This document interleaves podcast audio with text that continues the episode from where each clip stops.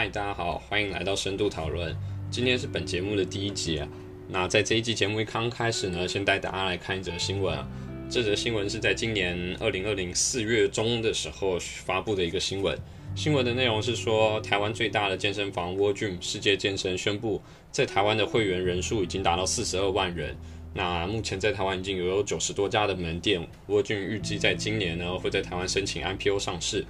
所谓的 IPO 指的就是日首次公开募股，那他们预计在台湾的股市呢，将筹措三十五亿新台币的资金，用于门店拓展计划，希望能够在今年二零二零年年底呢，能够再新增二十家的新门店，让他们的门店数量能够达到一百一十家门店。好，那这个是今天这一则的新闻消息。那回到呃我们健身房这个话题来，这几年健身房一直都是越来越火热。那除了国俊以外，台湾还有另外一家，呃，也是大规模连锁的健身房，叫健身工厂。那同样的健身工厂是已经在去年，嗯，三月的时候就在台湾挂牌上市了。这健身房在台湾的收费模式呢，主要都还是绑约的会员制。当然，台湾也有一些。呃，小型的健身房，他们是按次收费或者是按月收费，那来去对于呃用户来去贩售所谓的次卡、月卡，甚至是季卡的这一种模式。但是市面上大部分的健身房主要都还是用绑约会员制的方式来来去做一个收费。所以呢，今天的主题呢就要来跟大家一起来做讨论，为什么大部分台湾的健身房的收费制度都是绑约会员制呢？好，那在这个话题刚开始呢，首先想要带给大家观点是想要跟大家来去探讨健身房的商业模式。那讲到健身房的商业模式，我自己个人是认为它的商业模式其实是跟房地产行业比较像的，所以在商业模式这一块，我会用房地产行业来去举例，跟大家来去探讨健身房它的一个商业模式是什么样的。啊，为什么说健身房的商业模式跟房地产行业的商业模式很像呢？是因为在他们第一步。都是需要做圈地，而且这个土地都很大，它并不像是一般你开一个门店，可能小一点的门店十几二十平就够了。就房地产开发商来说，它圈地，像政府不管是花大笔钱购买这块地，还是说他向政府去承租这一块地，去花钱购买这一块地的一个土地的使用权也好，对于房地产开发商来说。他购买的土地至少都是几百平，甚至是几千平以上的土地。那同样的放在健身房也是，只是规模稍微小一点，但是他至少开健身房一个门店也是要一两百平的土地大小。所以说对他们来说，在首先他找的第一第一个动作圈地的这个动作呢，他就需要花很大量的成本。那在土地这一块呢，在台湾部分是直接房地产行业是直接用购买的。那购买土地的所有权，那在中国大陆可能房地产行业因为土地是属于国家所有，所以呢，它的是购买一个土地的使用权。那这个土地的使用权相当于是呃好几十年，那你也可以把它当成是一个长期的租赁的方式。那同样的，对于健身房行业来说，它在开店的部分，它要找一个一两百平大小的土地。那一，他要么是用购买的直接把这块土地的所有权给买下来；二，他要么是签一个长期。三年、五年甚至更长的一段时间的土地租赁权，来去把这块土地的使用权呢给租赁下来。所以说，对他们来说，他们首先在开门店要找土地的这一块上面，他就花了很大一笔的资金。那接下来是第二步，就是、呃，健身房找好土地之后，他要购买器材的部分。那我会把购买器材这一部分一样跟房地产行业来去做。呃，比喻在房地产行业圈完地之后，房地产开发商要做的就是施工。那在房地产行业，这个施工的周期可能嗯要一至两年。那放在健身房的话，那这一个施工周期可能会稍微短一点，可能是一至两个月。但是同样的，就是在房地产行业施工，它一样是一个很大一笔的耗材，是一个很大一笔的现金流的支出。那在健身房的话，呃，它除了施工以外，它还要购买器材。那就是大家如果一般在市面上去搜索，呃，健身房的这些器材，基本上，嗯，自己单独购买的要价也要在一万多到两万多新台币，甚至好一点的可能要三万到四万。那一间一间健身房的话，大部分器材，如果一间健身房只有十几二十种几种器材，大部分民众也不会想去用嘛。所以说市面上大部分一般健身房至少都要有一百个以上的这种器材吧。那我们就假设，我们就按一百个器材来去做估算，然后去乘上市面上的售价，平均按嗯两万新台币一个器材来去说。所以说，健身房它在光呃装潢，然后购买器材的部分，可能就要先花掉两百多万的一大笔支出。那这笔支出是相当嗯昂贵的。相比其他，比方说你开饮料店或者开一家十几二十平大小门店，它的装潢费用跟它购买器材的费用来说，这是又是一笔很大一笔的现金的支出。所以说，在这个样子的情况下，这个支出完之后，就到了第三步开张营运的部分。那在开张营运的部分，对于房地产开发商来说，呃，在这一点跟健身房比较不一样。对于房地产开发商来说，我房子开发完，我卖出去脱手了，没有我的事情了。但是对于健身房来说，我开张营运之后，我每个月都还有固定的营运支出，我需要有水费、电费、瓦斯费，还有我门店需要聘请人员，以及甚至是门店的毛巾的这些汰换使用的费用，这些都是一笔固定的支出。所以说，为什么健身房它要是一个绑约会员制？第一个就是刚刚讲到，首先它在圈地跟购买器材的部分，对它来说是一笔很重的一笔资金的投入。那它这一笔资资金的投入，它可能要。两年、三年，就一个比较长的年限，他的投资才有回报。接下来是刚刚讲到，他每个月都有一笔固定的营运支出，所以说对他来说，他会更加的希望他每个月会员的收入都是固定的，是一个长期稳定的状态，所以他会希望透过绑约会员制的方式来去确保他每个月有一个稳定的现金流的收入。那这个是第一个部分。接下来我们从购买行为上面来去做讨论哦。我们先讲房地产方面，就在房地产方面，一般民众买房子不，大多数人都没有办法一次拿出那么一大笔现金，因来去全款的跟开发商做购买。那所以说，在中间都会有银行的介入，大部分人是跟银行做一个贷款。那这个贷款可能是十年、二十年，甚至是三十年期的贷款。那由银行先把钱全部付给房产商，然后民众跟银行用贷款的方式。绑约绑了可能十年、二十年，甚至是三十年的贷款。那透过这个绑约的形式，在台湾的话，它是第一个，它能够买到这个土地的所有权，然后房子的所有权。那这个买房的行为，如果放在中国大陆的话，它是买到土地的使用权，然后以及房子的所有权。回到健身房行业，也可以这个样子想象，健身房花了这么大一笔的重金，然后去打造盖了这个样一个健身房。那所以他卖给民众的话，他没有办法卖他的所有权，他卖的是健身房的使用权。那只是说在健身房方面，因为它涉及的金额相对来说没有呃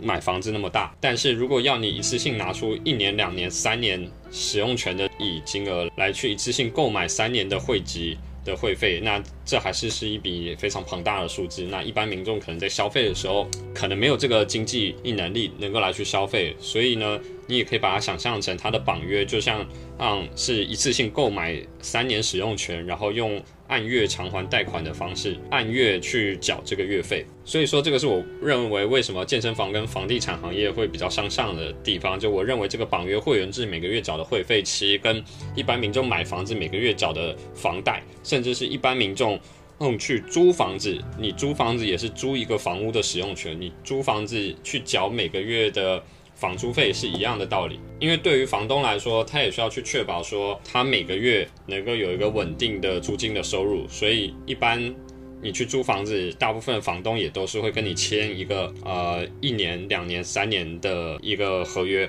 那希望透过呃用房地产，不管是买房子还贷款的方式，还是你去外面租房子去租它的一个使用权，每个月缴房租的屋费用的方式，呃，希望能够透过这个举例，能够来去让大家更加的了解为什么健身房会有这个绑约会员制。好，那接下来我们再说说绑约会员制里面违约金的部分，就是为什么你提前解约需要付一个违约金呢？一样，我们还是回到到房地产行业来去举例哦。今天假设你你中了乐透，你想要提前还房贷的话，那银行同样会跟你收一笔额外的费用，因为对银行来说，它原本可能它预计你是能够三十年每年都按月还它的贷款，那它相当于三十年里面它每年都有一个稳定的现金流，那它银行可能会。按照这一个原本的预估，它来去做一个扩张，或者来去做一个营运调整的动作。那现在相当于你提前还还完这笔钱的话，那对他来说，他可能是有一个风险在，所以他会额外跟你收一笔费用一样的，就是不用买房来说，我们用租房子来说，呃，也是一样的道理。就是如果你提前呃违约的话，那对于房东来说，他中间也会有一个资金断裂的一个空窗期，他要去额外再找一个人来去租房。所以如果说你在合约还没到之前，你违约，你租房一样会付一个违约金。所以同样的放在健身房也是一样的道理。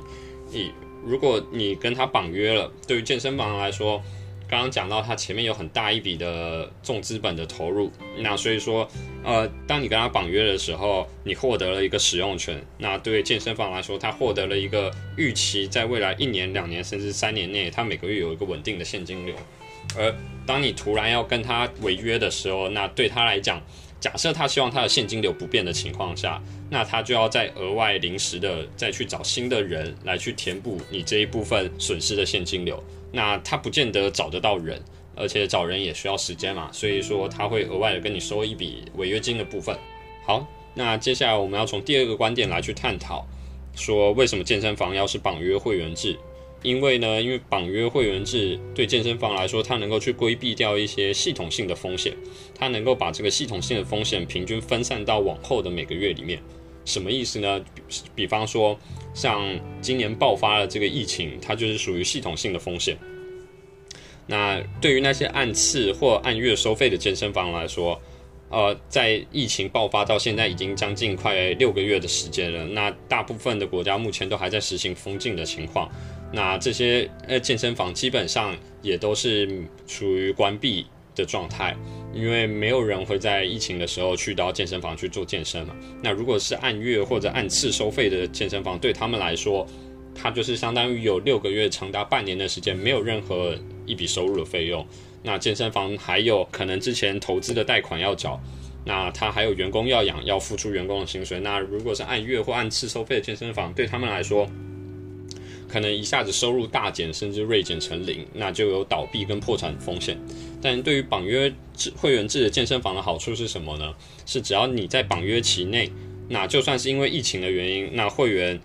提前跟你解约，那你还能够获得一笔违约金的部分，能够多少有一点收入。那另外一种方式是绑约会员制都会有这种因为不可抗拒的因素，你能够有一个请假的制度。那对于会员来说，他请了假，但是对于健身房来说，即便在他请假的期间，他其实每个月都还是按月扣款去扣除他的月费的。那只是说，假设他请了六个月，他本来的会籍是一年，那在他请假的这六个月疫情期间，每个月都还是按月扣款，只是说一当他一年会籍到期的时候，会再免费的延长他请假的六个月的时间。相当于说，因为疫情的原因，即便民众去在这过去六个月来去做请假的动作，健身房每个月都还是会去有一笔会员会费的收入。那只是说，他把这个会员的会籍延长到后面，他将来可能少收一点。但是重点是，每个会员加入会籍的时间点都不一样，以及每个会员绑约的年限也都不一样，所以每个会员的会籍到期的时间点也都不一样。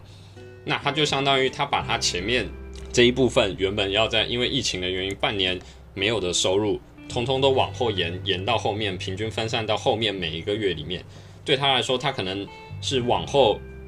可能半年甚至是一年内每个月的收入可能少百分之十、百分之二十、百分之三十。相比来说，对于他在疫情的这六个月内，他仍然每确保每个月都还是有一个稳定的现金流收入，不至于说这六个月的收入全部为零。